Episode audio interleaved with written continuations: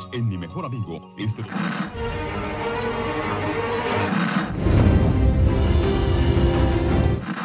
nächste Stunde versetzt sie in eine Welt jenseits aller Vorstellungskraft. Sie überschreiten die Grenze in... Kinder, macht den Fernseher aus. Davon gibt's viereckige Augen. Hallo Achim. Hallo Dominik. Äh, heute wieder mit einer neuen Folge von Discovery und einem etwas anderen Konzept. Und zwar wurde öfter mal kritisiert und ich fand es auch ein bisschen anstrengend, dass wir die Folge immer sehr äh, nacherzählen bis hin zu einzelnen Dialogen, die ich häufig nachspreche, weil ich mir Dialoge irgendwie besser merken kann, was ein bisschen anstrengend ist für die Leute, die, die vielleicht die Folge gesehen haben, bevor sie sich unsere Besprechung anhören. Deswegen heute ein bisschen anders. Am Anfang gibt es eine kurze Folgenzusammenfassung und dann erzählen wir im Wechsel einfach äh, kurze Szenen und besprechen die dann. Und vielleicht geht's ja diesmal schneller. Mal gucken. Genau. Erstmal die Folgenzusammenfassung. Mit Hilfe neuer Informationen macht sich die Discovery auf die Suche nach Mr. Spock wird jedoch kurz vor ihrem Ziel von einer Aliensphäre aus dem Warp gerissen, festgehalten und mit einem Computervirus infiziert, der nicht nur den Universalübersetzer ausfallen lässt, Tilly, Stamets und Jet Reno werden im Sporenraum eingesperrt und müssen sich mit dem freigelassenen Mayblob herumschlagen. Zu allem Überfluss hat sich auch noch Sarus Sterbeprozess aktiviert und es bleibt der Discovery nur noch wenig Zeit, bis Spocks Schiff endgültig außer Reichweite ist. Soweit die Folgenzusammenfassung. Ah ja. Zufrieden mit dem Vortrag? Nein. Man könnte dieser Zusammenfassung hinzufügen, dass diese Folge an sich völlig unwichtig ist für den bisherigen Verlauf und auch wie es wahrscheinlich noch weitergehen wird. Einzelne Details vielleicht könnten wichtig werden, aber ansonsten hat die wahrscheinlich keinen, keinen inhaltlichen Wert. Vermutlich. Es ist äh, eine weitere Unterbrechung auf der Suche nach Mr. Spock. Ja oder dem Roten Engel oder irgendwas, was irgendwie überhaupt wichtig zu sein scheint in dieser Staffel. Okay, dann äh, starten wir mit äh, Szene 1. Nummer 1 von Enterprise beamt herüber und übergibt Pike einige inoffizielle Informationen zu Spocks Verbleib. Hast du da welche, irgendwelche Anmerkungen zu, zu diesem äh, Cold Open? Ja, witzigerweise ist Nummer 1 die ganze Zeit nur Nummer 1. Mhm. Es, wird, es wird kein Name gesagt. Keine Ahnung warum man, man will sie uns nicht näher erklären. Ja, ist auch in der, ähm, also wir kennen ja Nummer eins auch nur aus der äh, The Cage oder The Menagerie Folge. Also den Rückblick quasi auf Pike und da gibt's halt auch Nummer eins, die Frau. Und da wird auch immer, immer nur Nummer eins gesagt und äh, es gibt halt auch keinen offiziellen Namen für sie. Mhm. Es gibt ein Buch äh, mit dem Namen, äh, das aber nicht Kanon. Äh, und das fand ich ganz nett, dass sie ihr jetzt keinen Namen gegeben haben, sondern sie weiter Nummer eins benennen. Und das ist halt in Kanon. Wir erfahren nichts Neues über sie. Ja, und sie wurde halt damit raus, damals rausgeschrieben aus der Serie, weil man dachte, eine Frau auf der Brücke, das ist ja äußerst unrealistisch. Ja, ich fand, sie hatte, so wie sie gezeigt wurde, war das ein recht heroischer Auftritt. So, Fanservice-mäßig. So, ihr mhm. guckt Nummer eins aber hat mir nichts gesagt. Aber ich fand, das war irgendwie so, so dargestellt. Als hätte es einem was sagen müssen. So war das dargestellt. Und sie hat sich auch ein bisschen sehr hervorgehoben. Also sie hat auch so ein bisschen sehr, äh, ein bisschen 60s-Vibe versprüht, mhm. fand ich. So vom Make-up auch und dem äh, Hairstyling. So ein bisschen zu viel Make-up um die Lidschatten, so sehr blau, was halt in den 60ern irgendwie sehr in war. Und mir ist wieder aufgefallen, dass die Uniformen einfach sehr, sehr geil sind tatsächlich. Und ich mir wünschte, dass die blöden Discovery-Uniformen verschwinden würden. Ja, das kommt ja vielleicht noch. Also sie betreiben ja sehr viel, sehr viel Fanservice, beziehungsweise rudern sie in vielen Dingen auch zurück, was die erste Staffel gemacht hat. Weiterhin haben wir schon in den letzten Folgen besprochen, denn sie gibt ja nicht nur Informationen zu Spock weiter, sondern auch eben über den Status der Enterprise. Das halt die Enterprise das einzige Schiff, das betroffen ist. Mhm. Pike geht dann auf die Hologramme ein, worüber wir uns letzte Folge schon mehr unterhalten haben, und sagt, die müssen weg. Wir gehen wieder zurück auf alten Stand, wir gehen wieder auf die einfache Bildübertragung. Ja, weil es ihn auch zu sehr an Geister erinnert. Ja. Ja, genau. Sie versuchen das so ein bisschen, äh, wie nennt man das, Redcon, glaube ich, also äh, rückwirkend richtig zu stellen. Außerdem haben wir noch Kirks iPad gesehen. Nummer eins bringt ein äh, Datenpad mit und das ist halt Kirks iPad, was er ständig unterschreibt, irgendwie, was irgendwelche Frauen ihm anreichen. Mhm. Sonst äh, sehen wir ja immer nur eigentlich die klassischen Datenpads, diese ganz dünnen Dinger, die überall rumfliegen. Mhm. Ja. Ja, das ist das Einzige, was mir noch zu der Szene eingefallen ist. Okay, ja, ich fand, es wurde noch ganz deutlich, dass es, ähm, dass die Enterprise ein scheinbar sehr eingeschworenes Team ist, die halt füreinander dann eben auch die Regeln beugen zumindest oder sehr weit dehnen. Ähm, denn Nummer eins, ja, lässt sie es offen, ob das Ganze offiziell sein darf oder nicht. Pike fragt zumindest und ähm, ja, es wird ja auch später gesagt, dass dass es schnell passieren kann, dass man ihr was schuldig ist und eigentlich möchte man das gar nicht so unbedingt gerne. eine, eine witzige Bemerkung hat sie noch gemacht, ob es wohl jemals noch einen Chefmechaniker geben wird, der die Enterprise mehr liebt als der aktuelle, der nicht Scotty ist. Ah, ja. Da dachte ich mir so, ja, okay, das ist äh, nochmal ein netter Hinweis. Also ich fand so, diese, diese erste Szene war sehr viel für die Fans. Mhm. Ähm, aber auch ein bisschen was für die Charakterentwicklung getan, denn ähm, er fragt auch Nummer eins, was es denn nötig gemacht hat, die Regeln zu umgehen, nachdem sie ihm gesagt hat, ja, dass sie inoffizielle Informationen genutzt hat und fragt halt nach, ähm, war das wirklich nötig? Und ja, die Ergebnisse rechtfertigen halt die Mittel, die sie eingesetzt hat. Dass er dann doch letztlich ein, ein sehr regelkonformer Typ ist, aber halt auch sieht, wenn die Regeln gebeugt werden müssen, müssen sie gebeugt werden, aber wirklich nur im Notfall und nicht wie Kirk das manchmal macht, weil es ihm gerade passt einfach. Mhm. Dann können wir zur zweiten Szene übergehen. Mhm. Äh, magst du die lesen? Die Bricken Crew diskutiert den Roten Engel. Dabei erfahren wir, dass Saru sich krank fühlt und Commander Nan von der Enterprise unterstützt vorläufig die Crew der Discovery. Pike kommt hinzu und befiehlt auf Abfangkurs zu Spocks Shuttle zu gehen. Burnham will Spock nun doch nicht wiedersehen, da sie fürchtet, ihm nicht gut zu tun. Die Szene, da habe ich mir eine Menge zu aufgeschrieben. Ach, Erstmal, dass es erstaunlich viele Brückenoffiziere gibt. Da sitzen ja dann schon acht, neun Leute. Pike ist nicht dabei. Und es fehlen auch noch ähm, zwei Leute, wie zum Beispiel der Android. Äh, ja, dann kommt der Commander Nan noch dazu. Und mit dem asiatischen Schauspieler konnte ich nichts anfangen. Da wusste ich nicht, ob der, den habe ich schon mal auf der Brücke gesehen. Mhm. Allerdings weiß ich nicht in welcher Funktion. So langsam habe ich alle Funktionen raus. Aber was er da nun konkret macht, keine Ahnung. Na, den sehen wir aber diese Folge die ganze Zeit auf der Brücke. Man könnte es sich ja vielleicht noch so erklären, dass es so ein bisschen Schichtdienst ist, mhm. dass sie also alle Posten mehr oder weniger doppelt besetzen können. Denn die sind ja nicht 24 Stunden oder was haben wir da von Tagesrhythmus? 27 Stunden auch, oder? 27, genau. Mhm. Die sind ja nicht die ganze Zeit wach. Die müssen sich ja auch irgendwie abwechseln. Und dass es dann vielleicht so Zeiten gibt, wo dann mal die ganze Brückencrew zusammenkommt. Also beide oder alle drei Schichten. Je nachdem, wie es sich verteilt. Ja, und ich hoffe, dass jetzt auch gerade eine Schicht irgendwie auf der Brücke ist, wenn die sich da unterhalten oder nicht. Ja, zum Beispiel der Android. Äh, der hat übrigens die Funktion, äh, der ist für den Spornantrieb zuständig. Ah. Das ist der Spornantriebskontrolloffizier und wird dann auch nachher von Pike nochmal kurz direkt angesprochen, wenn es um den Spornantrieb geht. Mhm. Werden sie also in, vermutlich in Staffel 3 nicht wiedersehen. Oder sie wird in neuer Funktion da sein. Ja, du hast gesagt, du hast dir da ganz viel zu notiert. genau, ich mache einfach mal weiter. Mhm. Äh, wir haben einen Sicherheitschef, endlich, denn das ist Commander Nahn. Wir haben sie letztes Mal als Frau mit, den, mit der Zahnspange beschrieben. Äh, die macht Sicherheit tatsächlich und äh, gibt auch so ein paar Informationen dieser Folge von der Sicherheit weiter, dass 22 Leute irgendwo eingesperrt sind. Ansonsten Waffen macht noch jemand anders offensichtlich, aber sie ist Sicherheitschef. Das fand ich ja, hat gefehlt. Mhm. Und was mir wieder aufgefallen ist, ähm, dass alles in Discovery eine Bedeutung hat. Es gibt nichts, was einfach nur so existiert. Äh, denn wir werden ja auf die Krankheit angesprochen, erstmal von Saru und auch von dem äh, Typen, der im, in Folge 1 oder 2 äh, im Lift äh, den Wissenschaftsoffizier angenießt hat, der nicht Spock ist. Mhm. Und der erwähnt das jetzt auch nochmal, ah, er war auch krank und es ging ihm sehr, sehr schlecht und so.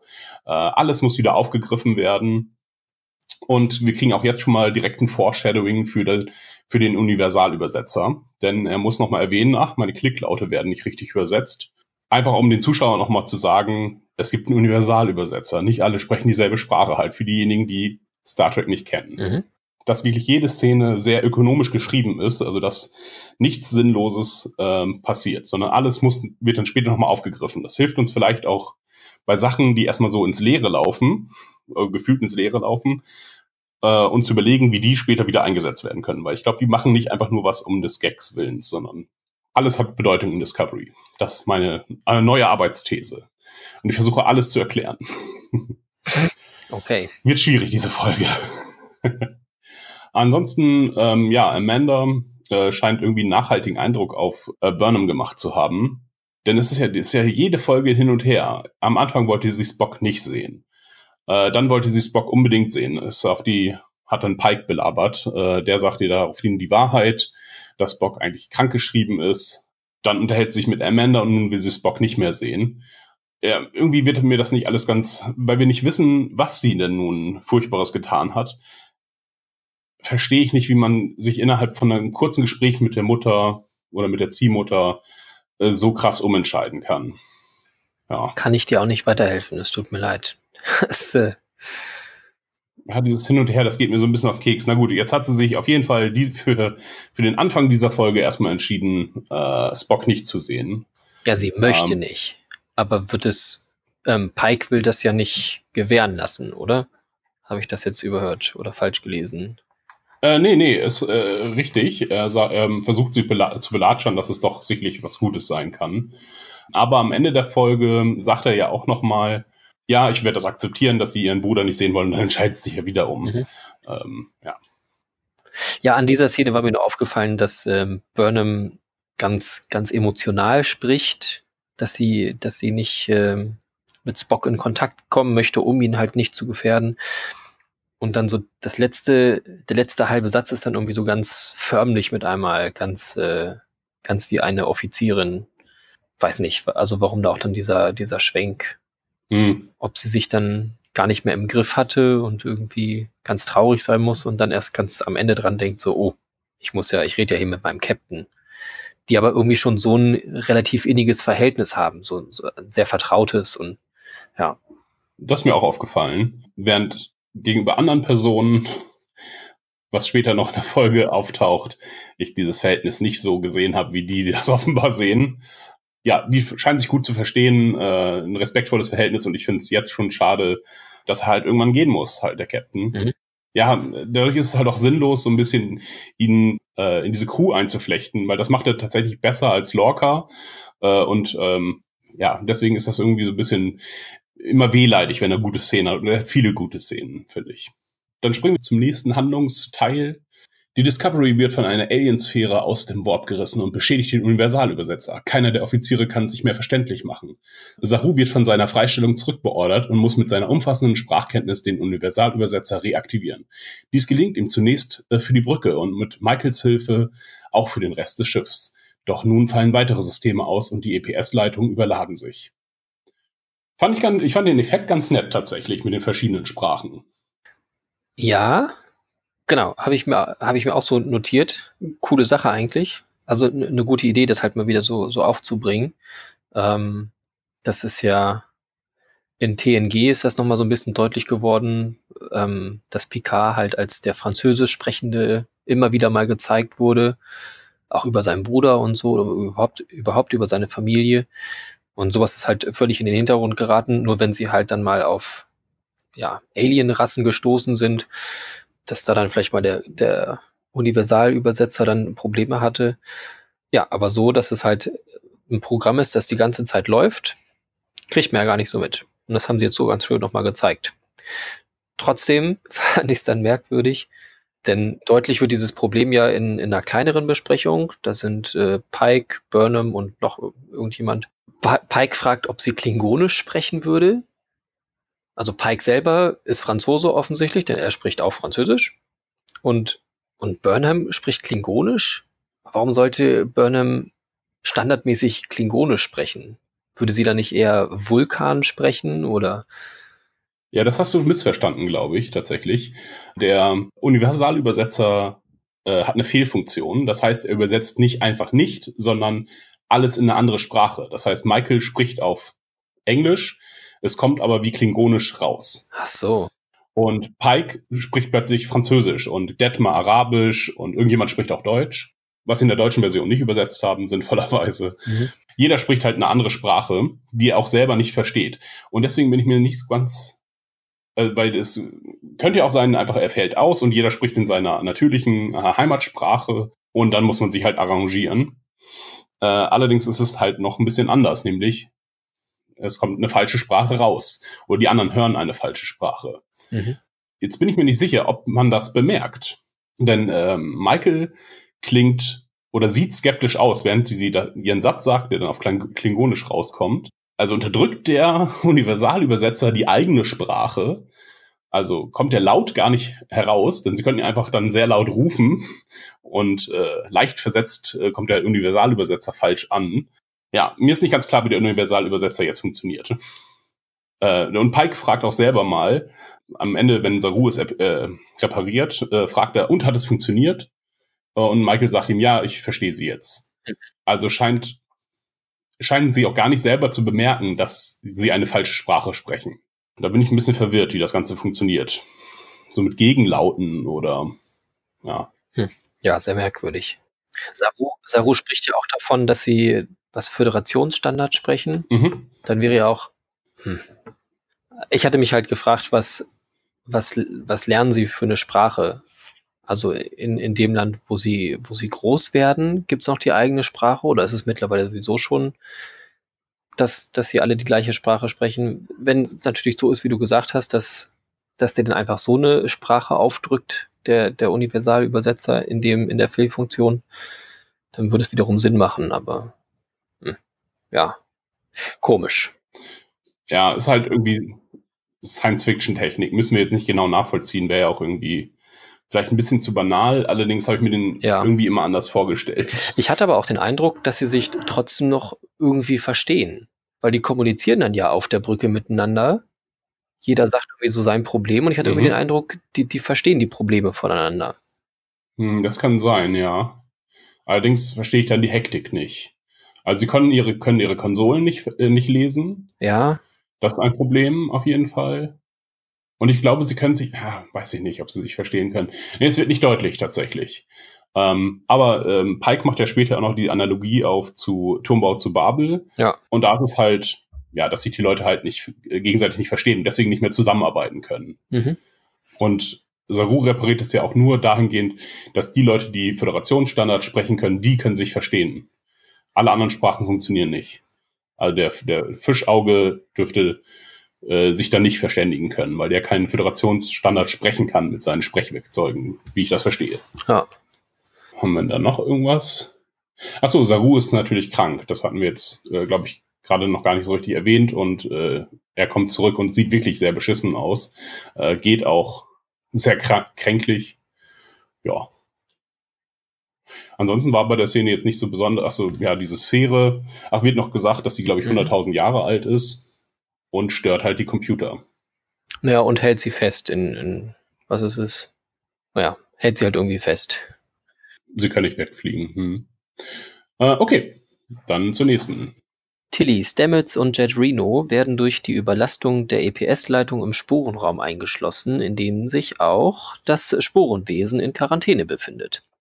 Beim Versuch, die Türen wieder zu öffnen, lassen sie aus Versehen den Mayblob entkommen, der sich wieder mit Tilly verbindet. Nun ist Tilly mit dem Mayblob in Quarantäne.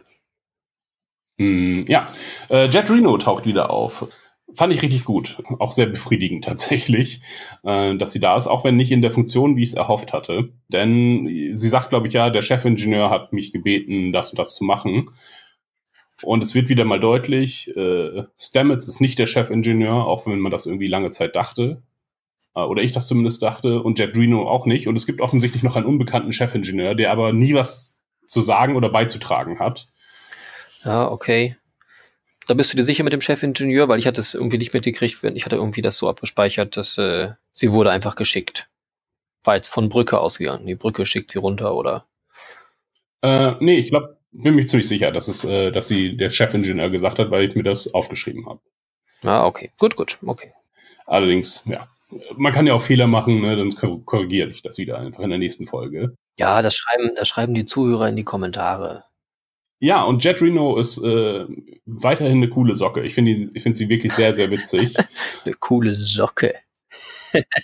ja, ich habe mich in Jugendsprache eingelesen und äh, ich dachte, wir müssen das auch jugendlicher gestalten, den krassen Cast. Die und Stamets äh, harmonieren wirklich wunderbar miteinander. Die haben beide einen ähnlichen trockenen, sarkastischen Humor und ähm, sie ist auch weiterhin irgendwie kompetent und trägt ihre Uniform offen. Das fand ich auch ein bisschen unangepasst einfach. Fand ich gut. Mhm. Ja, sie scheint ein bisschen Sonderstatus zu haben auch. Ja, ich frage mich, was sie die, also auch was auch Commander Nahen und sie, äh, die ja beide äh, mehr oder weniger zeitgleich aufgetaucht sind, was sie in der Zwischenzeit getrieben haben. Denn sie müssen ja auch wieder auf Sternbasis, auf der Sternbasis gewesen sein, sonst hätten sie ja ähm, Nummer eins nicht treffen können. Ähm, ja, ob die jetzt die ganze Zeit da rumhingen und einfach so, ja, ich warte auf Abholung und oder ob die jetzt einfach keinen Kommando, ob die keinen Posten gerade haben so der Verbleib in der Zwischenzeit ist von den beiden noch ein bisschen ungeklärt, fand ich. Mhm. Äh, und auch als, in welcher Funktion sie da ist jetzt. Sie hilft halt aus, weil sie da halt gerade Gast ist und auf ihren Transport wartet, zurück zum Engineer Core oder wie auch immer. Das war so ein bisschen unklar einfach. Äh, ansonsten streiten sich ähm, Reno und äh, Stamets über äh, Nachhaltigkeit bei äh, Weltraumreisen.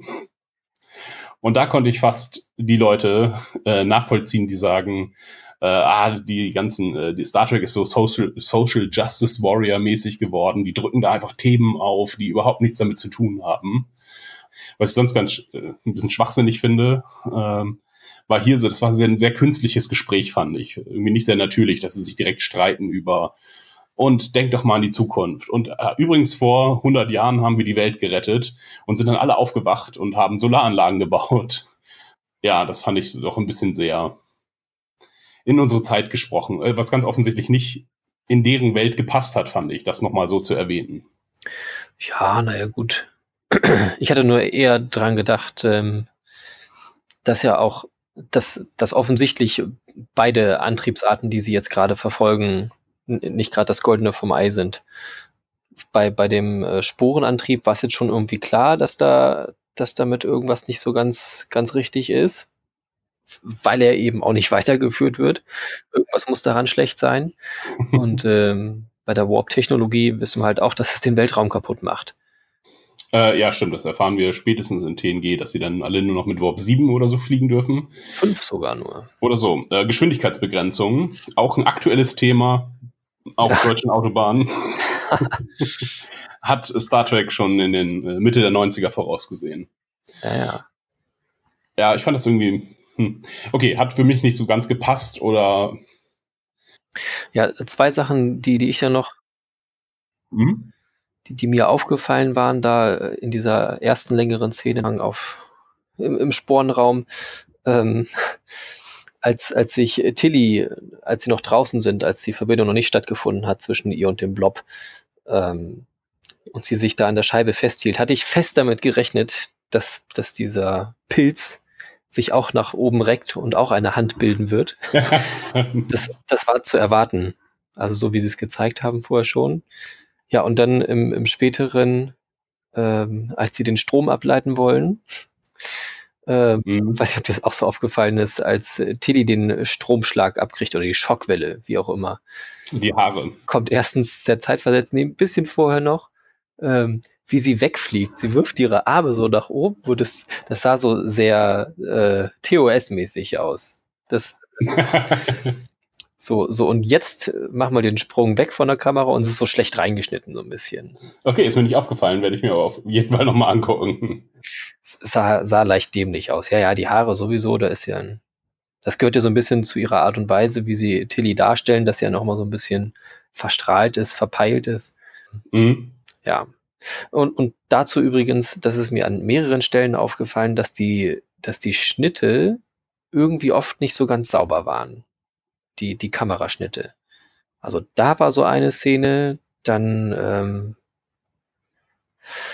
ach, ich kann es nicht so genau auf, aufzählen. Zwischen Saru und ähm, Burnham war das nochmal irgendwie, dass, dass Burnham eigentlich schon so im Gehen war. In der nächsten Kameraeinstellung mhm. war sie mhm. aber wieder auf dem vorherigen Platz. Dann als Burnham auf die Brücke sollte, beziehungsweise war die eine Szene zu Ende und sie war sofort auf der Brücke, da ist irgendwie nichts dazwischen gewesen.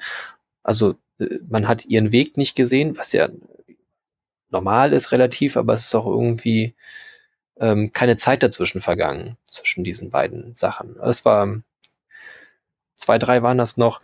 Ähm, ist mir auch aufgefallen, dass zwischen, also es war sehr viel konservativer geschnitten als in der ähm, letzten Folge, wo doch sehr viele Schwenks und Drehs und äh, hin und her gewirbelt war. Das ist dir ja auch aufgefallen. Aber zwischen den Schnitten konnte äh, ein x-beliebige Zeit vergehen. Manchmal denkt man, das passiert jetzt sofort oder gleichzeitig. Manchmal denkt man, okay, da müssen Stunden oder Tage dazwischen vergangen sein, zwischen den einzelnen Szenen. Und ähm, ja, manchmal passt es auch einfach von der zeitlichen Reihenfolge überhaupt nicht die Schnitte zusammen. Das sehen wir am Ende nochmal, habe ich ein äh, Beispiel dafür gefunden. Ja, das nicht so ganz klar ist, wie viel Zeit vergeht zwischen dem einen Schnitt und dem anderen Schnitt. Und wann passiert das gerade eigentlich? Dann haben Sie dann in dieser Folge ein generelles Problem mit, einfach auch mit der Zeit. Auch äh, wenn wir gleich nochmal drauf zu sprechen kommen, mit Saru und seiner Krankheit, wann die nun eingesetzt hat mhm. und wie das nun passt mit dem Treffen auf die Fähre, das ist, äh, das ist mir auch noch ein kleines Rätsel. Aber da kommen wir vielleicht gleich nochmal dazu. Ja. Also das heißt, wir erwähnen es nie wieder. Doch, ähm. ich habe es ja noch stehen. okay, das ist gut. Achso, es wird äh, irgendwie nochmal insgesamt deutlich gemacht, dass das ähm, äh, Sphärenwesen und der Teleblob nichts miteinander zu tun haben. Das wird uns äh, von Stamets direkt gesagt. Die haben so wenig zu tun wie ich mit diesem, mit dem Schrauber da hinten.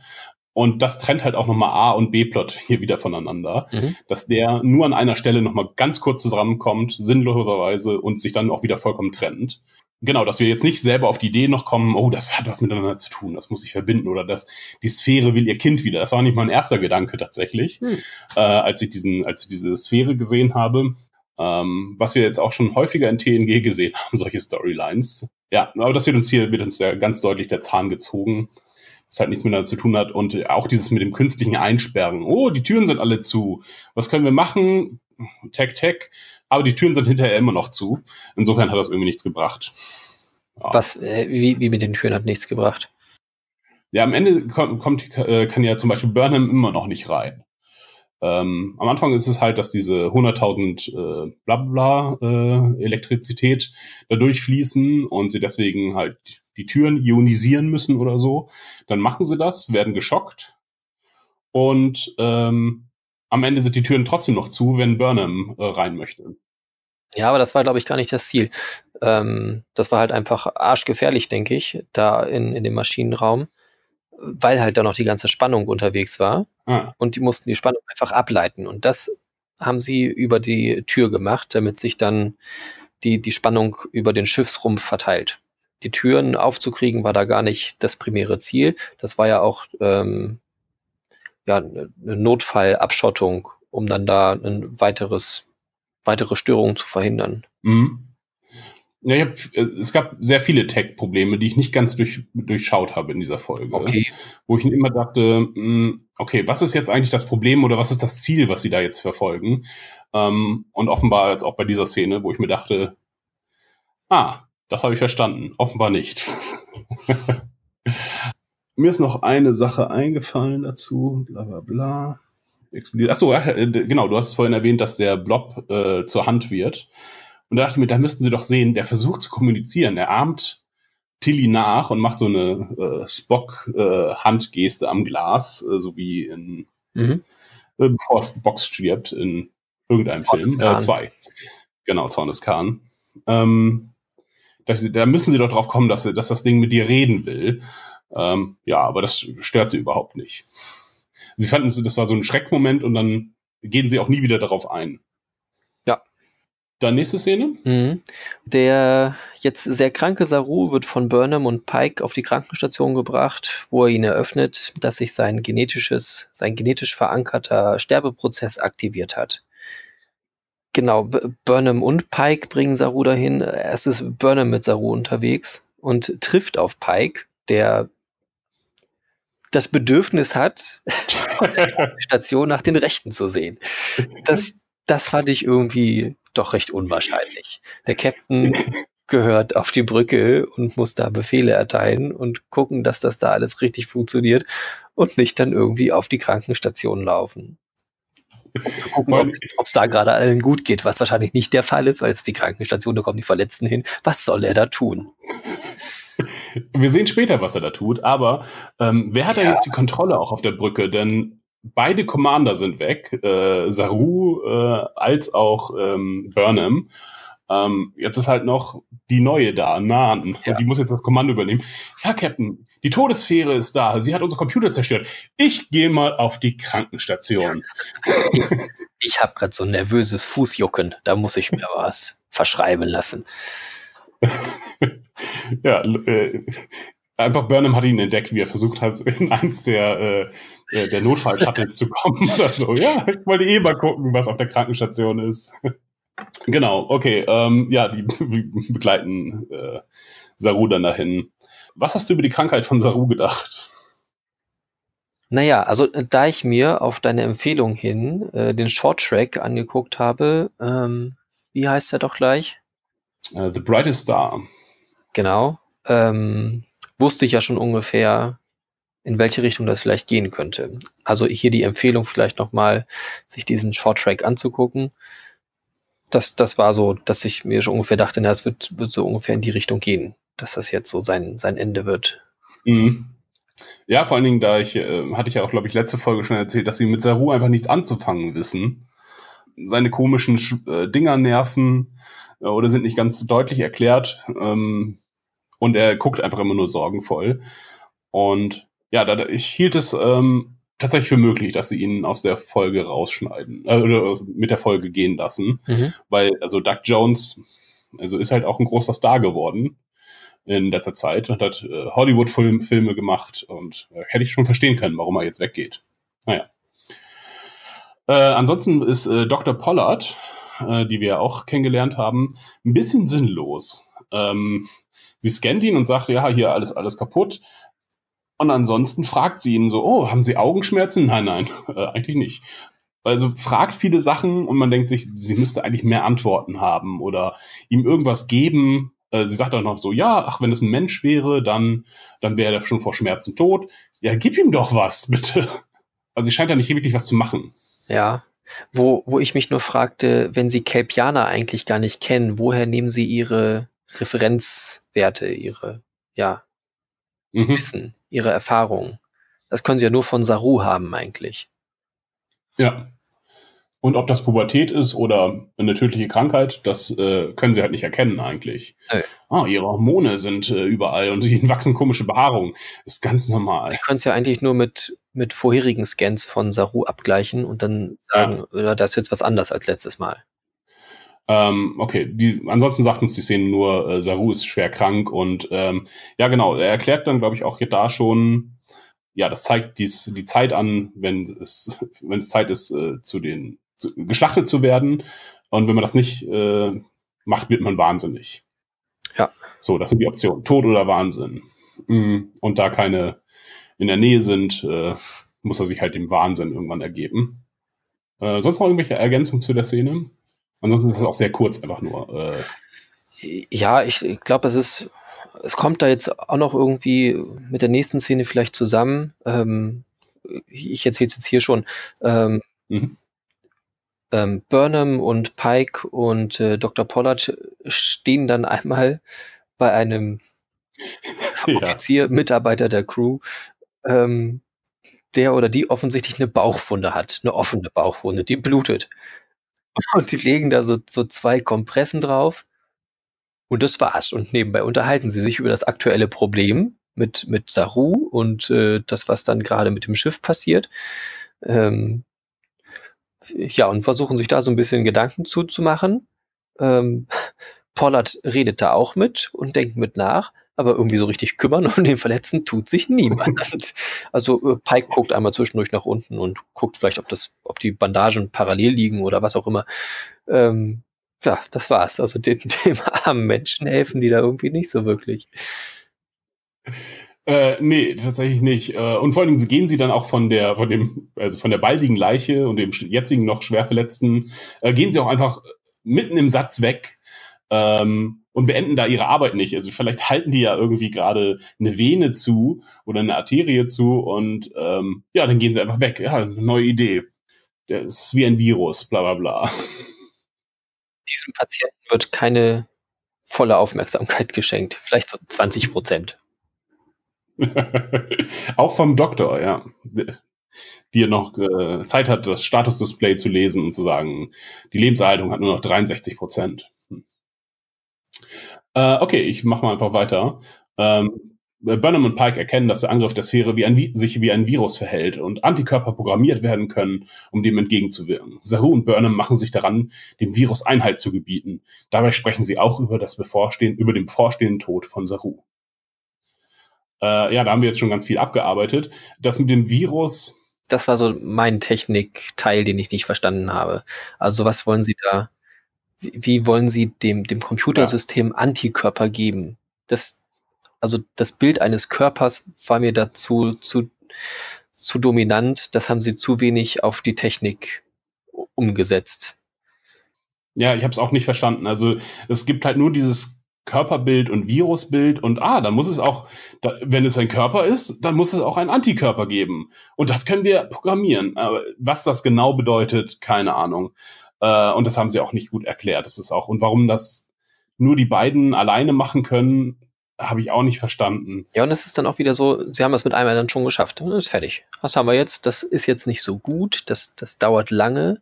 Was wie, wie Ameisen, die einen, einen Wasserbüffel zer, zer, zernagen, zersetzen.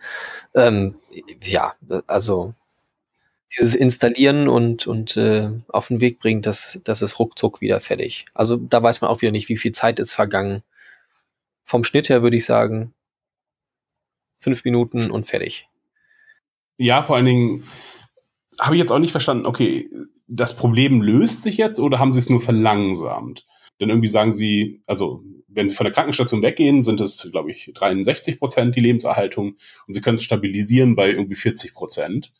Also so viel Zeit ist vergangen. Das, das ist unsere Zeitkurve, was auch immer 20 Prozent Lebenserhaltung kostet.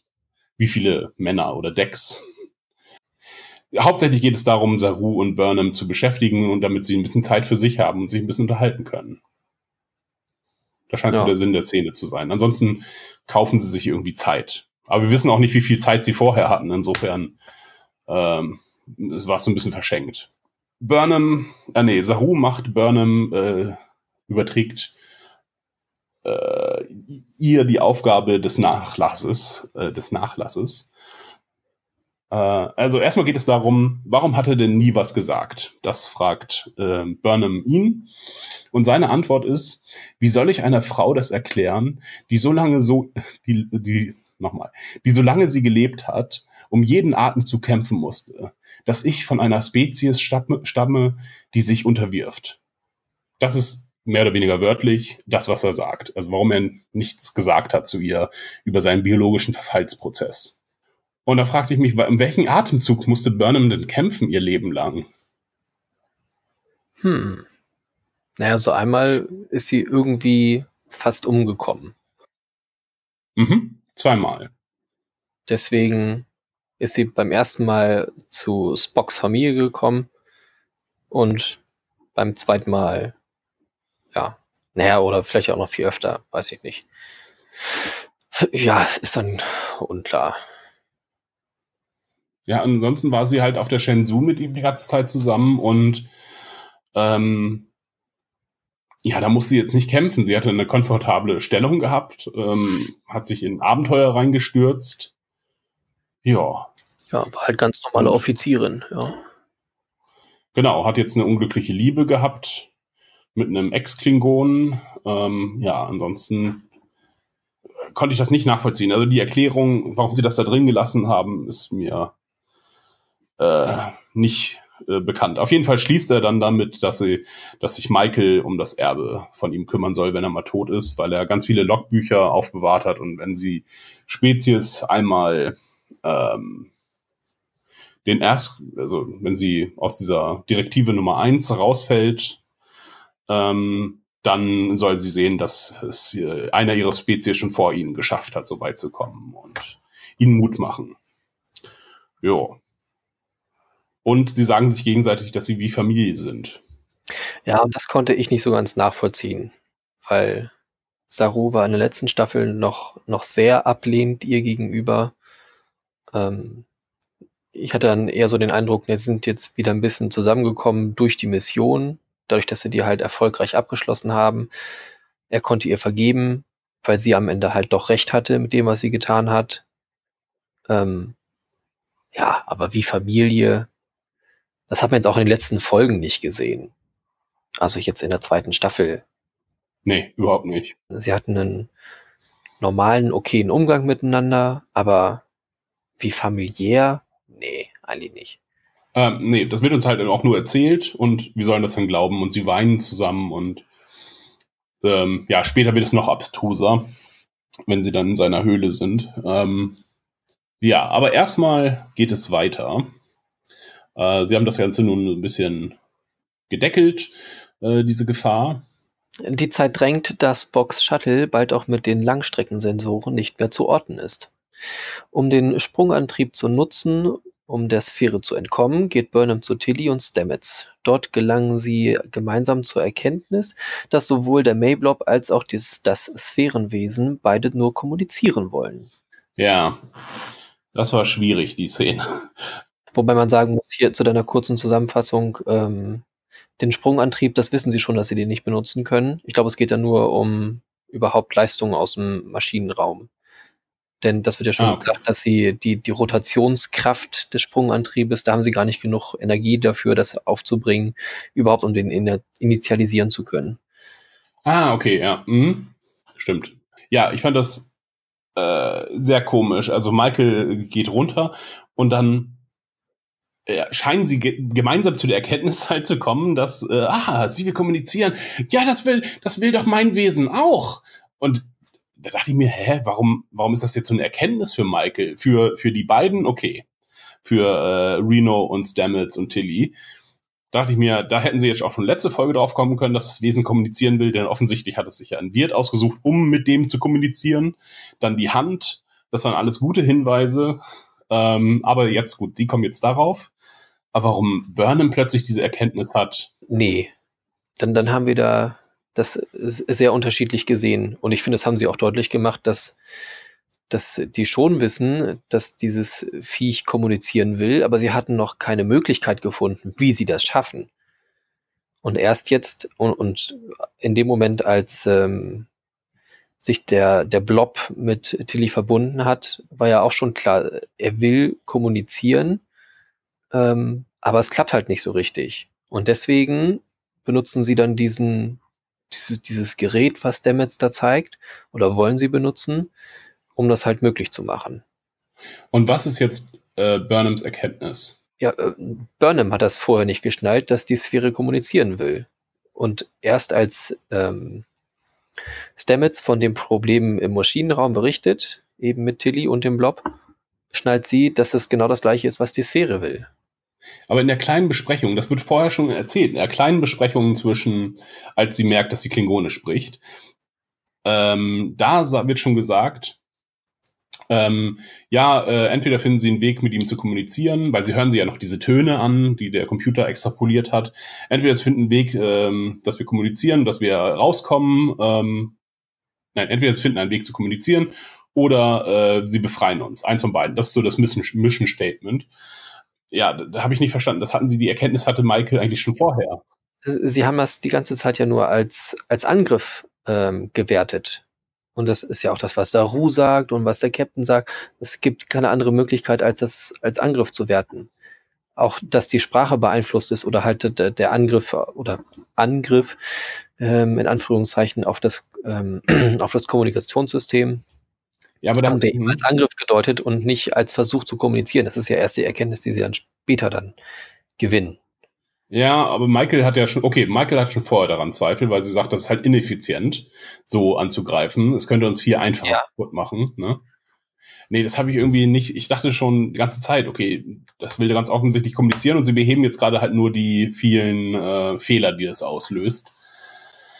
Äh, ähm, und das, ja, okay, aber die Erkenntnis, ich verstehe es immer noch nicht. Auch die Erkenntnis äh, von Reno und das haben wir auch schon letzte Folge gesagt, dass das Ding ja sprechen will und dass man mit dem mal sprechen sollte. Ja.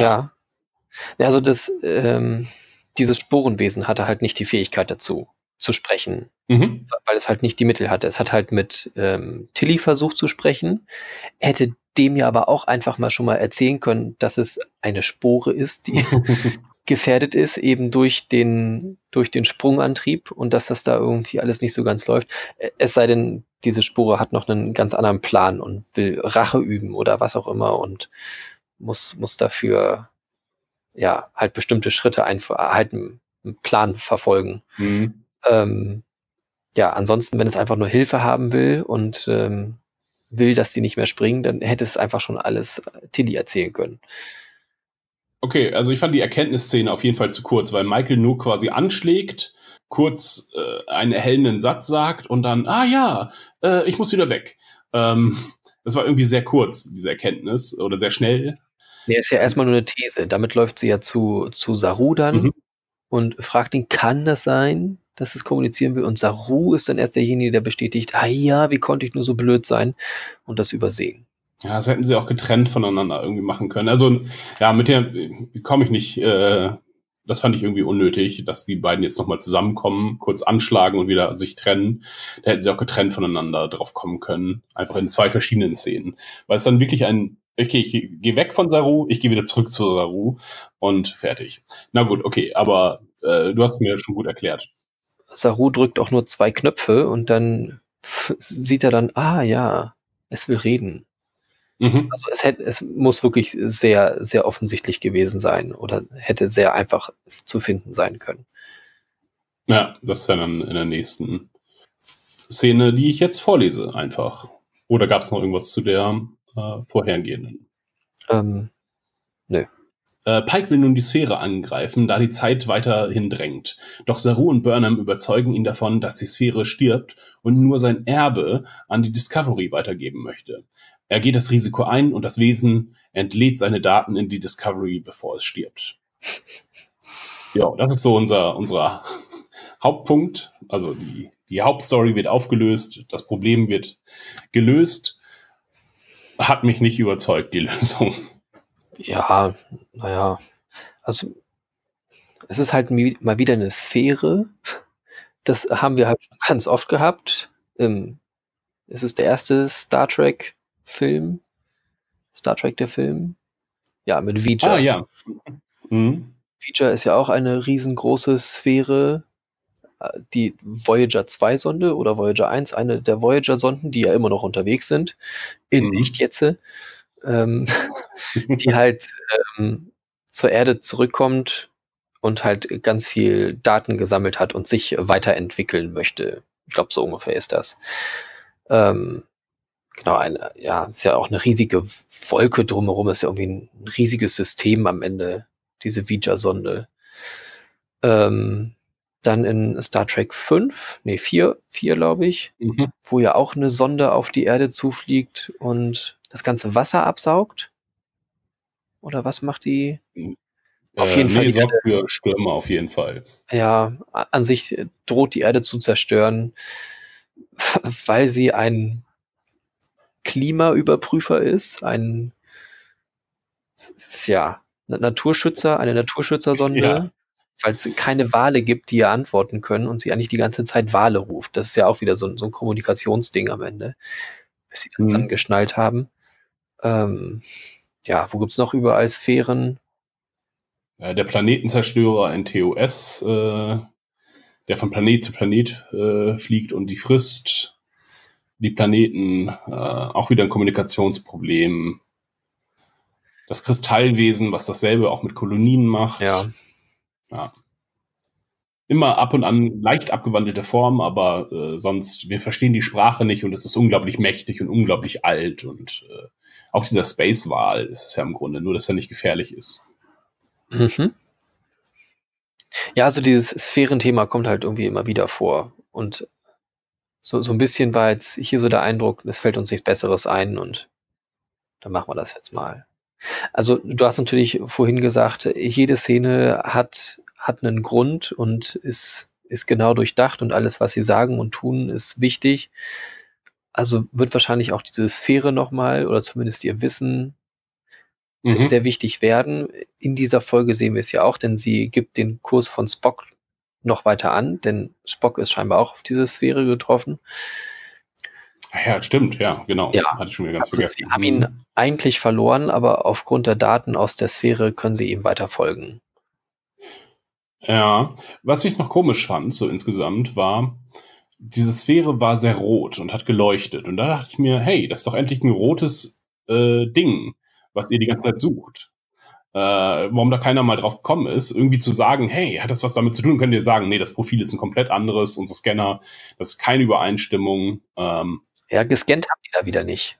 Denn, nicht? denn äh, als sie aus dem Warp gerissen werden, äh, sagt ja Pike, wir, wir sind in einem Spinnennetz und ähm, da, da sagt niemand irgendwo, da ist eine Sphäre, sondern wir werden nur festgehalten. Ähm, und dann guckt Burnham aus dem Fenster und sagt, da ist auch die Spinne. Und dann gucken sie erst alle hin und sehen die Sphäre. Also von der Wissenschaftsstation hat da keiner irgendwie weiter was gesagt. Ja, stimmt. Ja, mit Scannen haben sie Probleme, obwohl sie ja, jetzt haben wir auch das Rätsel um die Langstreckensensoren äh, gelöst. Sie können offensichtlich Langstrecken scannen. Ja. Und Washaker hat äh, nur einen äh, Fehler gemacht, offensichtlich, bei dem Rein, bei dem Reinspringen mitten in die Trümmer. Ja, aber dieser Fehler passiert ja gerade schon wieder, weil sie werden A aus dem Warp gerissen von einer Sphäre, die sie ja hätten wahrnehmen müssen. Denn sie müssen doch, wenn sie im unter Warp sind, müssen sie doch gucken, was ist da alles auf dem Weg und müssen ja gegebenenfalls den Kurs anpassen.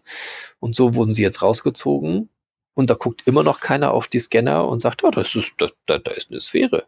Die hat uns, die ist hier und die könnte vielleicht was damit zu tun haben. Das stimmt.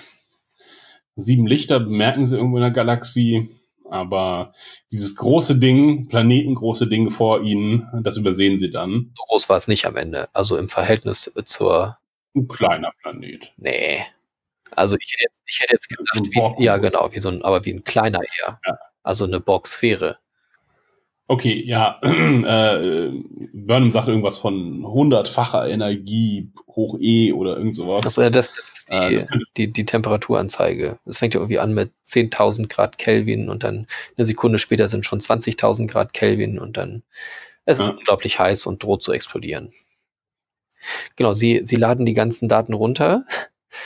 Die, die, ähm, die Aufnahmerate liegt schon 20 Prozent über dem Maximum. Das Ja, war auch wieder sehr interessant. Also es gibt ein Maximum. Das, das Maximum heißt, darüber geht nicht mehr. Aber es lag immer 20 Prozent über dem Maximum. Wie auch immer. Ein Wunder der Technik. Ähm, Mir ist noch irgendwas dazu eingefallen. Das kann ich dir jetzt so nicht beantworten. Ach so, ja, es ist, ähm, und sie sind alle sehr, äh, als die Sphäre dann explodiert, sind sie alle sehr beeindruckt von der Schönheit. Ja, Ähm, ich glaube, es fällt der Satz, es ist wunder, wunderschön. ja. Das ist wie eine Musik. Ja, ja, und sie sagen aber auch, dass es wunderschön ist. Und zeigen uns das aber nicht. Nee, wir sehen das nur so in der Spiegelung, weil noch schöner kann es nicht werden. Ähm, ja. Ja. Ja, keine Ahnung. Ich fand das, das war auch zu pathetisch irgendwie, so von wegen, oh, was haben wir noch nie gesehen. Die fliegen durch Nebel und durch Sonnenstürme können sie fliegen und dachte so, ja, da können sie die ganze Zeit sagen, oh, das ist aber hübsch. Oh, das ist aber hübsch. Lass uns doch mal hier noch mal ein bisschen bleiben. Also ist doch aber schön, dass sie immer noch den Blick auch für, für die kleinen Dinge haben. Mhm. ähm, ja, und wieder ist es halt auch so, dass ähm, die Situation von der Sphäre halt parallel zu der von Saru ist. Deswegen kommt er ja so schnell drauf, ähm, weil er auch so mega empathisch ist. Auch ein Satz, den ich vorher noch nie gehört habe über Saru, dass er besonders empathisch ist. Ja, das, das erzählen sie uns dann jetzt. Es ist dann ja sogar in seiner DNA verankert. Ja, plötzlich. Hm. Ja. Und da, ich hatte mir das ja notiert hier, ähm, das ist ja auch Teil der Lösung, dass, dass seine Krankheit Mhm. damit angefangen hat, ähm, dass er gemerkt hat, oder dass die Sphäre das in ihm ausgelöst hat, weil, weil sie stirbt, stirbt er aus Empathie mit. Und vorher haben sie uns aber erzählt, dass er morgens aufgewacht ist und krank war. Und er dachte erst, normale Krankheit geht wieder weg. Und sie sind dann ja auch erst in, in dieser Besprechung und dann ändern sie den Kurs, Spock hinterher und dann erst im, im Verlaufe dessen treffen sie auf den, auf die Sphäre. Also da ist wieder so Mhm. unklar, was, was heißt, also für mich war das erst, dass es lange bevor sie auf die Sphäre treffen, mindestens einen halben Tag vorher, dass er schon krank wird. Er sagt dann später, das ist kurz vorher gewesen. Ja, weil es so ein großer, weil es so ein großer Tod ist, äh, kann sich das über, erstreckt sich das über größere Zeit, äh, Distanzen. Das ist meine Erklärung. Fand ich aber auch nicht äh, gut. Also zeitlich ist da einiges durcheinander in der Folge. Es ist halt wie dieser Ganglien-Kram, den sie irgendwie nicht, nicht so richtig zu, zum Ende gedacht haben. Immer wieder neue Erklärungen dafür rangeholt haben oder sich ausgedacht haben, wie es halt dann gerade passte oder passen musste. Und das war jetzt so irgendwie das letzte Mal. Ja. Hoffentlich. Äh, ja, das äh, ist alles Teil ihrer Arbeit, alle Fehler aus der ersten Staffel rauszuschreiben. Und ich glaube, da sind sie auch auf die Idee gekommen, huch, das mit den Ganglien ist nicht so eine geile Idee. Äh, die müssen wir irgendwie wegkriegen. Und dann sind sie auf eine ganz gute Idee aber gekommen, wie ich finde. Ähm, denn das passiert jetzt. Ähm, für Saru ist jetzt Zeit zu sterben. Und ähm, er und Michael gehen dann in sein Quartier. Und wie sie die Brücke verlassen, stehen, steht die Brücken mhm. eine nach dem anderen auf, angefangen bei Pike und ähm, den beiden Steuerfrauen vorne, die sieht man noch im Hintergrund, wie sie mit aufstehen und dann nach und nach wird, werden dann alle gezeigt, die dann immer aufstehen, stehend. Auch das war wieder komisch geschnitten, fand ich, weil es ist, vergeht einiges an Zeit gefühlt, die sie dann nach und nach denken, so, oh, wir stehen jetzt mal auf. Sagt aber sonst auch keiner was. Also ist ja nicht nur Burnham, die mit Saru viel Zeit verbracht hat, es sind ja auch die anderen und die ja, zeigen, finde ich, irgendwie wenig, wenig direkte Reaktionen. Ja, nicht dafür, dass gerade jemand beschließt, ja, ich gehe jetzt sterben in mein Quartier. Ähm, und eben auch nicht auf natürliche Art und Weise, wie sich dann herausstellt. Ja. Ähm, ja, das fand ich wirklich extrem schräg, denn Burnham soll quasi Sterbehilfe leisten. Äh, sie soll die Ganglien abschneiden, um halt dem Wahnsinn zu entkommen, sagt er, und dann stirbt er halt auch. So habe ich das verstanden, auf jeden Fall. Äh, mit dem Messer seiner Schwester. Und da dachte ich mir, das ist, das, das hätte eigentlich die Diskussion werden können der Folge. Nämlich, dass Michael sagt, nee, das mache ich nicht oder ich möchte keine äh, Sterbehilfe leisten und eigentlich wollte ich dich hier nur herbegleiten und plötzlich soll ich dich töten. Das ist irgendwie, hm sie erklären es uns damit, dass sie die Ersatzschwester plötzlich ist. Also nicht nur Familie, sondern auch ganz konkret die Ersatzschwester, die er auf dem Planeten zusammen äh, zurücklassen musste. Dafür hat er sie in der ersten Staffel ganz schön gepiesackt. Mhm. Ja, da erzählen sie uns einfach auch wieder Dinge, die ich nicht nachvollziehen kann. Und das mit der Sterbehilfe fand ich zu komisch, dass da keine ethische Diskussion daraus gemacht wird, äh, wie das sich jetzt abstechen soll, quasi. Fände ich jetzt überraschend an Burnhams Stelle. Ähm, zu dem, wie Saru aussieht. Man sieht ihn ja jetzt äh, mhm. fast nackt. Die, der Kommentar von Annika war in dem Moment, mein Gott, sieht das scheiße aus. So ungefähr. Inhaltlich war es so. Mich hat äh, das sehr an ähm, eine andere Serie erinnert.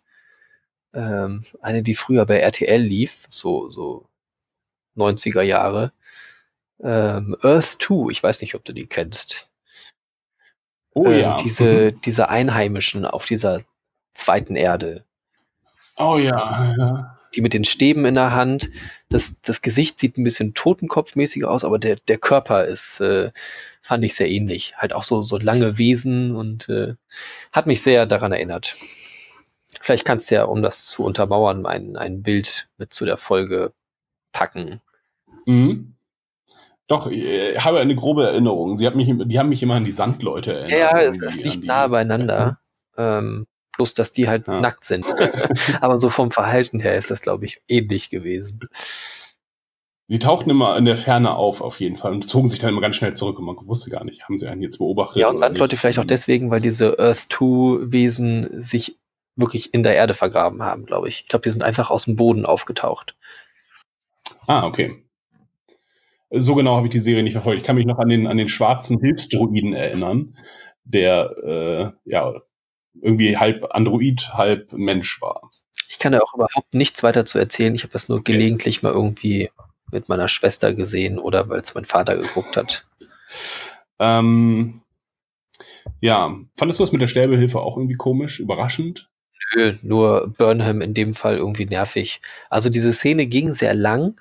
Ich dachte mir Mhm. dann, je länger sie dauerte, dachte ich mir so, okay, sie lassen ihn jetzt wirklich sterben, weil dieses ganze Rumgeheule und äh, Erzähle, er stirbt ja jetzt schon quasi die ganze Folge lang und sie haben ihm jetzt ganz viel gegeben.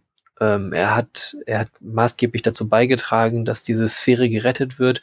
Also ein, ein heroisches Ende durchaus. Ähm, dann lassen sie ihn jetzt sterben. Und ähm, Vernon ist ja auch dann, oh, ich kann das nicht und genau, fängt dann ja auch irgendwie an zu flennen und das war wirklich eher ein Flennen, das fand ich Mhm. irgendwie, weiß ich nicht, wenig natürlich. Beim ersten Mal gucken habe ich gelacht tatsächlich, als sie anfängt loszuheulen. ähm, Grausamer Mensch. ja, weil es halt irgendwie nicht passte. Es, es passt halt nicht in, in ihre Beziehung rein. Schon vorher, dass irgendwie, oh, wir sind wie, wie, wie Geschwister oder wie Familie. Ähm, weiß ich nicht. Und dann fängt sie so unglaublich an zu heulen, wo sie ja eigentlich ein, ein gefühlsärmerer Mensch ist. Oder zumindest das nicht so nach außen zeigt. Mhm. Ach, naja, ich weiß nicht. zu pathetisch, einfach auch dieser Übergang zu, ja, ich habe meine Ersatzschwester, du bist meine Ersatzschwester und ich möchte, dass du jetzt deine Beziehung zu Spock rettest. Da dachte ich mir, ah, woher weiß er das, dass, dass sie eine schwierige Beziehung haben? Ähm, ja, weil sie offensichtlich wie Familie sind, weil sonst, äh, dachte ich mir, hat Burnham ja auch nicht so viel von ihrem Bruder erzählt, denke ich mir. Naja, auf jeden Fall sorgt das, das dafür, dass äh, Burnham äh, ihre Meinung nochmal ändert später. Ja, auf jeden Fall, Burnham äh, versucht dann, will dann doch die Ganglien abschneiden, aber sie fallen von selber ab. die Ganglien fallen ab und ähm, Saru ändert sich auch augenblicklich und so, äh, äh, was ist denn los? Hä? Burnham, sag mal. Und ah, ich habe sie gar nicht berührt, ich äh, so gut wie gar nicht. Und ähm, genau, dann ist Krankenstation. Und oh, es geht mir gut und ich Mhm. fühle mich mächtig und äh, alles ist ganz prima. Und ähm, der Doktor sagt, ähm, ja, Sie sind fit. Sie können gleich wieder in den Dienst. Das ist offensichtlich normal. Wir wissen nichts von Kälbchens, äh, deswegen sage ich erstmal diensttauglich. Klar. Ähm, ja. Ähm, also und auch seine ganze Ängstlichkeit ist weg. Halt seine, die Programmierung seiner Spezies, äh, dass er halt ständig Angst hatte, vor allem, das halt verschwunden. Mm. Ja, und stellt dann halt fest, dass sein äh, Volk diesen, diesen Sterbeprozess irgendwie missverstanden hat, vermutlich.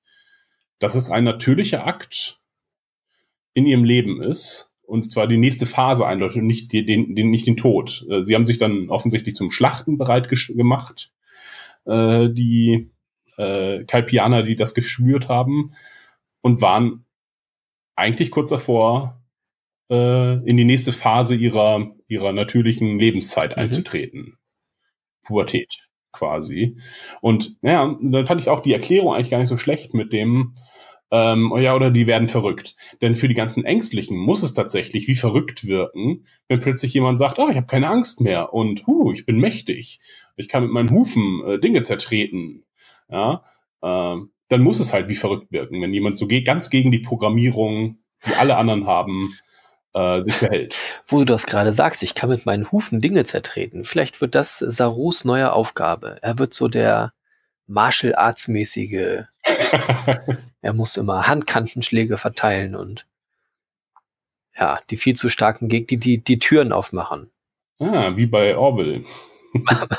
Können Sie mal das, was, das Gurkenglas für mich aufschrauben? Sowas. Das wird seine neue Rolle. Können Sie diese Steiltür für mich eintreten? Naja, Äh, er wird Sicherheitschef, das äh, wäre möglich, weil er jetzt auch mutig ist. Und sie haben keinen Sicherheitschef. Vermutlich zumindest. Außer Commander Nahn ist es. Ähm, naja. Ja, also fand ich ganz interessant. Und äh, er macht ja auch diese Schlussfolgerung daraus, okay, meine Spezies wurde belogen. Das bedeutet auch ganz neue Möglichkeiten. Oder er fragt sich erstmal offen, was bedeutet das für meine Spezies eigentlich, dass sie jetzt, dass ich nun diese Wahrheit Mhm. erfahren habe. Ähm, und da dachte ich mir, oh nein, jetzt schreiben sie ihn jetzt nicht raus, jetzt schreiben sie ihn doch nicht raus, dass er jetzt nächste Folge einen Shuttle nimmt und auf seine Heimatwelt zurückgeht, um dort der Prophet zu sein, der den Aufstand gegen die Bösen, die irgendwo auch irgendwas mit B heißen, zu planen. Baul oder so. Ja, genau. Ja, dachte ich mir, das wäre jetzt zu schade tatsächlich. Jetzt würde ich den neuen Saru auch ganz gern erleben wollen. Und das mit der Diensttauglichkeit, wenn irgendjemand sagt, ah, ich bin, ich fühle mich mächtig, denke ich mir, okay, wir müssen erstmal ein psychologisches Profil äh, vielleicht von dir machen. Ähm, ja, das ist irgendwie, er könnte auch tatsächlich noch verrückt werden. Und machthungrig. Äh, er wird zum Space Hitler. Ja, schönes Bild. Ähm, ja, ich habe mich nur gefragt, er kann das doch eigentlich gar nicht ändern, wenn er Teil der Sternflotte bleiben will. Denn dann würde er gegen die oberste Direktive verstoßen, auch wenn es sein, sein eigenes Volk ist, würde ja diese Erkenntnis, naja, zu was, zu, zu einer völlig neuen Kultur führen. Das würde ja diese ganze Kultur völlig verändern. Auch wenn die Kultur auf Sterben ausgelegt ist, ähm, ist das ja nun mal das, wie es funktioniert. Naja, aber diese, diese Baul scheinen ja auch nicht von diesem Planeten zu stammen. Oder sind zumindest so weit fortentwickelt, ähm, dass sie scheinbar Warp-Technologie vermutlich haben. Ja, vielleicht sind es ja auch äh, von außerhalb und stammen gar nicht von dieser Welt. Dann wäre es halt, ähm, ja, haben sie ihnen das eingeredet halt. Ja, das ist jetzt euer Sterbeprozess. Jetzt müsst ihr halt herkommen, anstatt die werden es ja vorher gewusst haben, die Baul weil die ja technologisch so weit fortgeschritten sind, sehr viel weiter als die Kelpianer. Hm.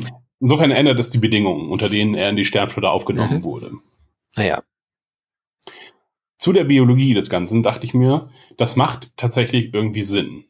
Äh, dass, wenn du zu einer, bist einem, einem sehr umkämpften Ökosystem als Spezies und muss sich daher relativ vorsichtig verhalten, dann macht es irgendwie Sinn, dass, wenn die, bis die ausgewachsen sind, so ein Vorsichtigkeitsgen haben, was sie dann halt ablegen. Äh, um dann halt, wenn sie stark genug sind, halt ihren, ihren Platz an der Nahrungskette einzunehmen, der halt höher ist, zum Beispiel, oder sich halt gut verteidigen können. Da ich mir das irgendwie ganz nett, ganz nett gelöst tatsächlich. Das ergibt Sinn innerhalb dieser, dieses biologischen Systems, auch wenn wir es jetzt nicht groß kennen, aber ähm, ja, und dass sie sich dann halt äh, weiterhin fortpflanzen und äh, gedeihen. Äh, ja, hat, hat für mich Sinn ergeben, tatsächlich. Okay, gut. Dann kannst du den nächsten Teil Abschnitt vorlesen. Ja, wir kommen auch ähm, so langsam zum Ende bei der Tilly und Stamets Geschichte. Denn um den Blob um mit dem zu kommunizieren, improvisieren Reno und Stamets eine Kortikalverbindung zwischen Tilly und May. Dabei kommen ein Bohrer zum, kommt ein Bohrer zum Einsatz, sowie der Bowie-Song Space Oddity. Wann passiert das, frage ich mich. Ähm, naja, schon ein bisschen früher. Das ist jetzt nicht, nicht in der nicht in der korrekten Reihenfolge, wie es uns die Folge gezeigt hat. Also sie, Burnham geht weg, und äh, danach, und sie lösen das Problem und danach begleitet sie ihn zum Sterben, dann geht sie auf die Krankenstation. Das muss ja alles quasi Schlag auf Schlag passieren.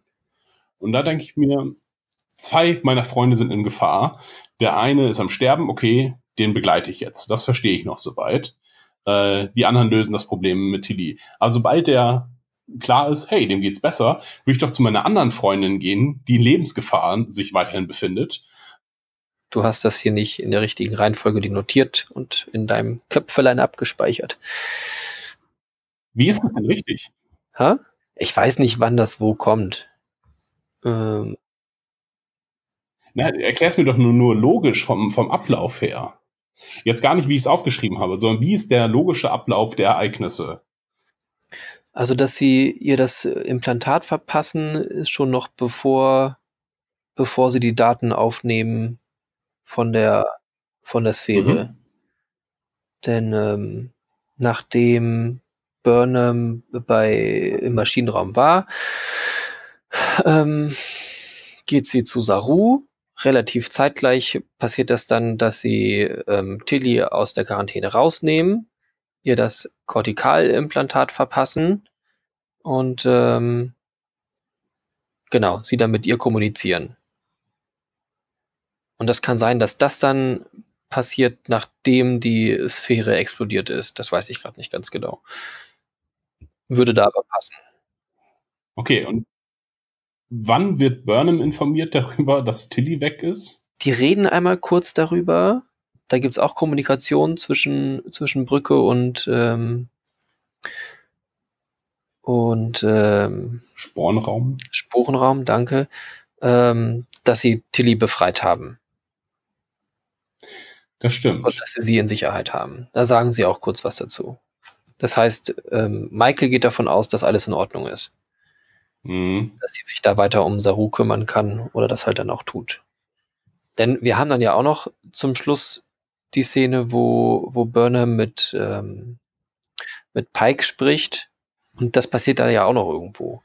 Ja, okay, da bin ich echt durcheinander geraten. Ich, also, ja, aber das ist schon die letzte Szene, tatsächlich, wenn Tilly dann entführt wurde. Das ist dann Schluss. Die- Ja, aber das, das passiert ja auch nicht direkt nacheinander. Also da sind ja auch noch dann die anderen Szenen dazwischen. Also jetzt ist erstmal, da wird ihr das, das Kortikalimplantat gelegt. Sie singen dabei, was ich halt ganz witzig fand. Was, was ist ihr Lieblingslied? Singen Sie das zusammen mit mir? Sie singt Space Oddity, Major Tom und so weiter. Die eine Szene, wo Major Tom, oder die, die eine Strophe, wo Major Tom sein, seine letzten Worte eigentlich an, an Ground Control richtet.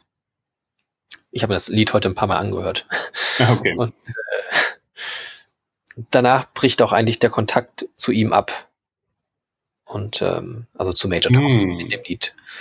Ähm, und ähm, genau, sie können das Implantat erfolgreich setzen, sprechen dann mit ähm, beziehungsweise dem Blob. Ähm, genau, der Blob sagt mit erzählt halt die Geschichte und ähm, Stamets sagt, okay, ich fühle mich schuldig und wie können wir helfen? Lass aber bitte doch jetzt Tilly mal frei. Und ähm, May sagt, nee, mit Tilly habe ich was anderes vor, befreit sich dann aus der aus dem Festgesetztsein. Und ähm, Reno löst das dann ja eigentlich aus, die Überreaktion vom Blob, ähm, indem sie sagt, bleib weg und da mit diesem Schneidbrenner da ein bisschen auf sie zuhält und ähm, dann wird ja Tilly ganz eingegraben. Dann ist, glaube ich, nochmal wieder Szenenwechsel und ähm, dann schneiden sie Tilly raus mit, mit der Sporenexplosion und ähm, genau, sie werden gaga durch Drogen. Tilly ist dann wieder weg. Ja, genau. Hm. Letzte Szene und zwischendurch sind dann halt noch auf den anderen Stationen die Sachen. Denn die eine, die eine Sache, was wir jetzt noch nicht gesagt haben, dass ähm, Burnham sich noch mit Pike unterhält, wo Pike gesagt hat, hatten wir ja vorher schon gesprochen, Pike sagt, dann halten sie sich raus bei der Suche nach Spock. Und sie sagt aber, nee, jetzt will ich doch. Ja, okay. Ja, das ist, irgendwo muss es dann auch noch stattfinden. Was ich ganz, also was ich wirklich sehr seltsam fand, war die Szene mit dem Bohrer und sie zusammen singen, Mhm. weil während sie singen, lässt er so ganz langsam die Bohrer im Hintergrund hochwandern und äh, es sieht so aus, als wenn er sie überraschen wollen würde ähm, mit dem Bohren. Äh, die Szene fand ich sehr, sehr witzig. Ähm, ja, ansonsten glaube ich auch, dass der Song äh, viel Bedeutung noch bekommen wird. Ähm, entweder inhaltlich, so wie du es gerade ganz gut auseinandergelegt hast, so die letzte Nachricht halt, ähm, so wie es auch die letzte Nachricht von Tilly halt ist, mehr oder weniger zumindest. Mhm. Ähm, aber auch, dass sie, glaube ich, so später im Myzelraum vermutlich äh, Tilly identifizieren werden vom richtigen und vom falschen Blob, dass sie nach dem, was ist ihr Lieblingssong fragen und dann muss sie das Richtige schnell antworten. Mhm. Naja. Ja, ich sag nur, alles hat Bedeutung in der Serie und ich glaube, das kommt wieder, das mit dem Lieblingssong. Ja, okay. Äh, ja. Fand ich nur witzig, ähm, dass in der Star Trek Zukunft Space Oddity immer noch so ein Schlager ist, dass den die Leute ganz gut kennen, dass äh, Stamets auch mal eben so mitsingen kann. Äh, ja, ähm, passend dazu gibt es auch eine Musical-Folge von Star Trek Discovery tatsächlich. Ach, Die ist jetzt gerade rausgekommen, ja. Äh, da singt die, der, es gibt ähm, ein kurzes Video, da sitzen sie auf, sind sie auf der Brücke und singen. alle gemeinsam und singen leider sehr schlecht alle. Mhm. Oder ich finde es, ähm, naja, äh, nicht so toll gesungen. Ähm, über Nerds und äh, dass deswegen Star Trek noch weiter existiert und sie sich bei ihnen bedanken. Und dann gibt es eine ganze Folge von Leute singen Karaoke im Auto mit den Star Trek-Leuten. Falls man also mehr singende Leute sehen will ähm, von Star Trek, es gibt eine ganze Folge dazu, die wir dann auch natürlich noch besprechen. Bei Netflix. Äh, nee, ähm, bei Apple Music. Kannst du aber auch im Internet einfach suchen. Okay. Äh, ich verlinke auf jeden Fall die, den kurzen Song, wo sie in Uniform auf der Brücke das Ganze machen. Ja, äh, dann habe ich noch eine Frage und zwar, mh, wenn Tilly das erste Mal aus diesem Blob rausgeholt wird, Mhm. meinst du, die werden danach gedruckt oder ist das schon Teil der Drogenfantasie? Äh, hatte ich auch gedacht, ob sie sie wirklich rausholen. Mhm. Dachte ich aber ja, weil wir halt auch einmal Tilly da stehen sehen aus ihrer Perspektive und sie Ja, auf, genau. diesen, auf diesen Blob runterguckt und sagt so, äh, was ist denn da jetzt? Siehst du ganz unscharf auch im Hintergrund äh, einmal. Und da dachte ich mir, oh, das ist Teil von Halluzinationen vielleicht. Ja, also äh, sie, sie guckt sich den dann noch einmal an und dann ist sie mit einmal aber auch weg. Also dann unterhalten sich äh, Reno und Stamets. Ähm, genau, hauen sich gegenseitig, merken halt, weil sie, dass sie auf Drogen sind. Da ist dann Tilly schon nicht mehr da. Und ähm, ja, die ist dann da irgendwie wieder reingekommen. Da sind ja auch Sporen unterwegs oder fliegen da rum. Dann sind die mit einmal auch verschwunden. Äh, ja, äh, war auf jeden Fall komisch, dass in was für einer kurzen Zeit sie wieder zurück in den Kokon gesaugt wurde dann offensichtlich oder ob sie da freiwillig reingegangen ist. Also ich hatte das auch überlegt, ob sie, ob sie wirklich draußen war oder ob das dann schon Teil der Hallu Halluzination ist. Ähm, es ist beides möglich. Ich Ja. hatte es jetzt nicht gedacht, vielleicht aber auch doch. Äh, auf jeden Fall ist sie äh, verstört und äh, als sie dann da rauskommt, äh, rausgeboren wird. Ähm, ja, und das, das ist das Ende der Folge. Sie wird ja nicht rausgeboren, sie ist dann weg. Äh, wenn sie das erste Mal rausgezogen wird, meine ich. Ja. Ja. Okay. und das scheint ja dann quasi der Myzel-Rücktransporter zu sein. Der hat sich halt eine Transportmöglichkeit zurückgebaut und hat sie halt mitgenommen. So, das ist meine Erklärung. Mhm. Äh, wie fandest du die Folge? Ja, ich fand sie eigentlich ähm, ganz gut, tatsächlich. Abgesehen davon, dass es halt in der Geschichte nicht weiterging, ähm, hatte ich dann ja beim zweiten Mal gucken überlegt, ja, wie kann man das dann wohl ganz gut aufteilen. Dachte dann aber, ne, das geht alles viel zu schnell. Denn das, bis auf die Szenen zwischen Burnham und Saru, die so ein bisschen äh, lang waren, auch ein bisschen dröge waren, ähm, war es eben doch eine recht, recht schnelle Folge, in der viel passiert ist ja, von daher war ich damit ganz gut unterhalten. Ähm, Mhm. ich hoffe, dass sie diese Sphäre jetzt nicht einfach verpuffen lassen, sondern dass sie eben da auch irgendwie was von den Erkenntnissen zeigen. 100.000 Jahre Wissen, dass die halt nicht irgendwie verschwinden. Sie sagen ja auch, das reicht für die nächsten 100 Lichtjahre für unsere Wissenschaftler, dass sie damit Arbeit haben. Aber ja, wie gesagt, ich hoffe, die, da, da kriegen wir mehr zu sehen. Dass das auch dann wirklich Mhm. was, dass uns das Hinweise auf, auf das, äh, auf den roten Engel gibt oder auf, ähm, ja, eben auf diese Lichter, die erschienen sind.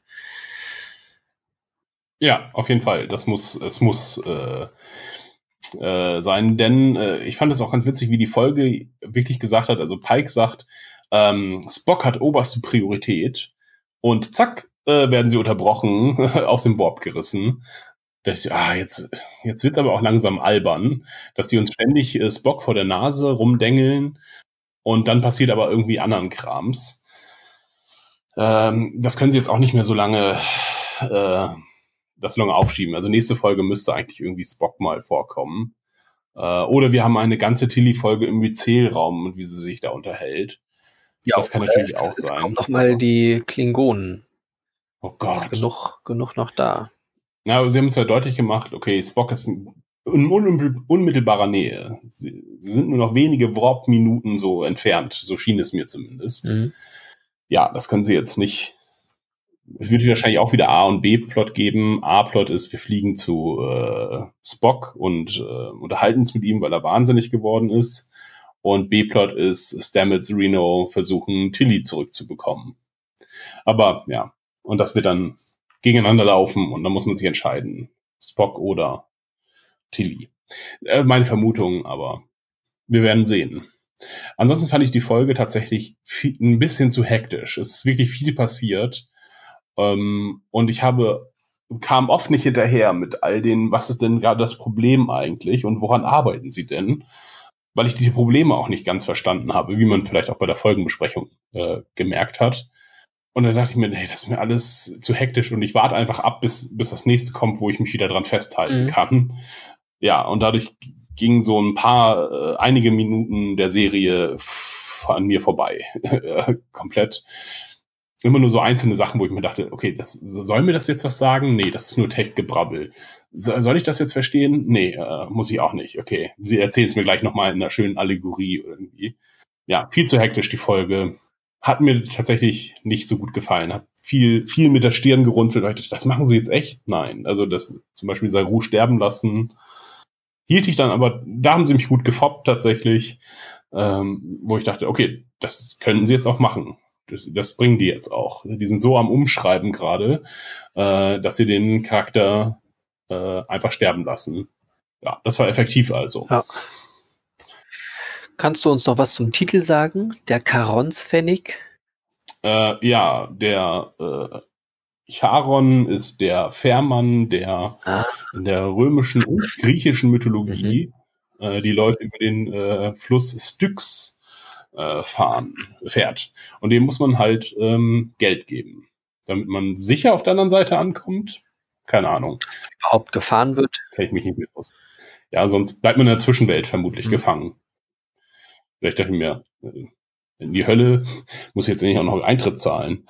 Äh, ja, deswegen legt man dann auch den Leuten halt zum Beispiel Geld auf, den, auf die Augen oder legt ihnen Geld bei, damit man halt genug Fairgeld, Fairgeld hat.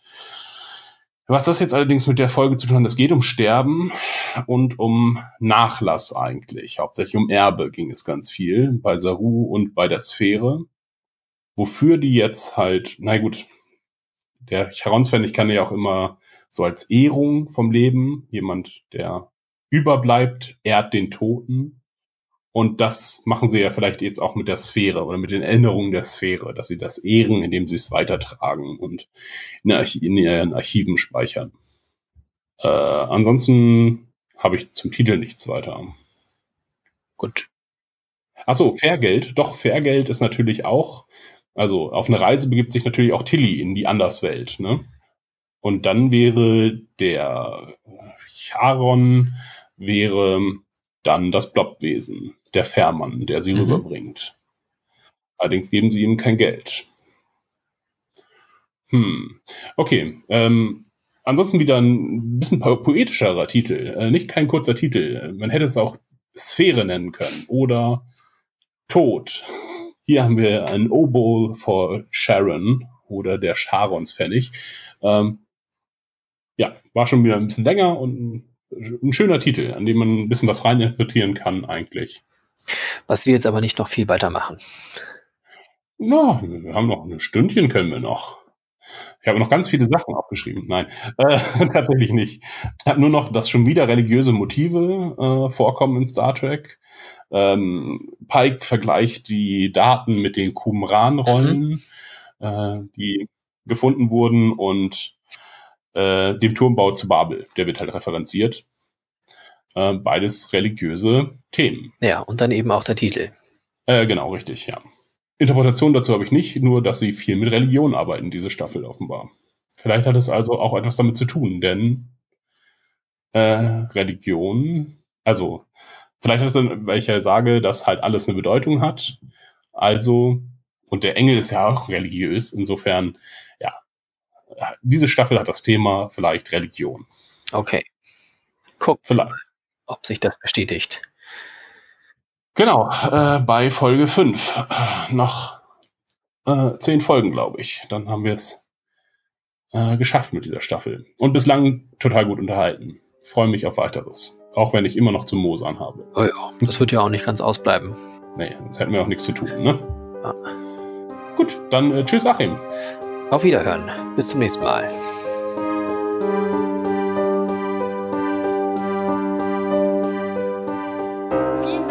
Fürs Hören.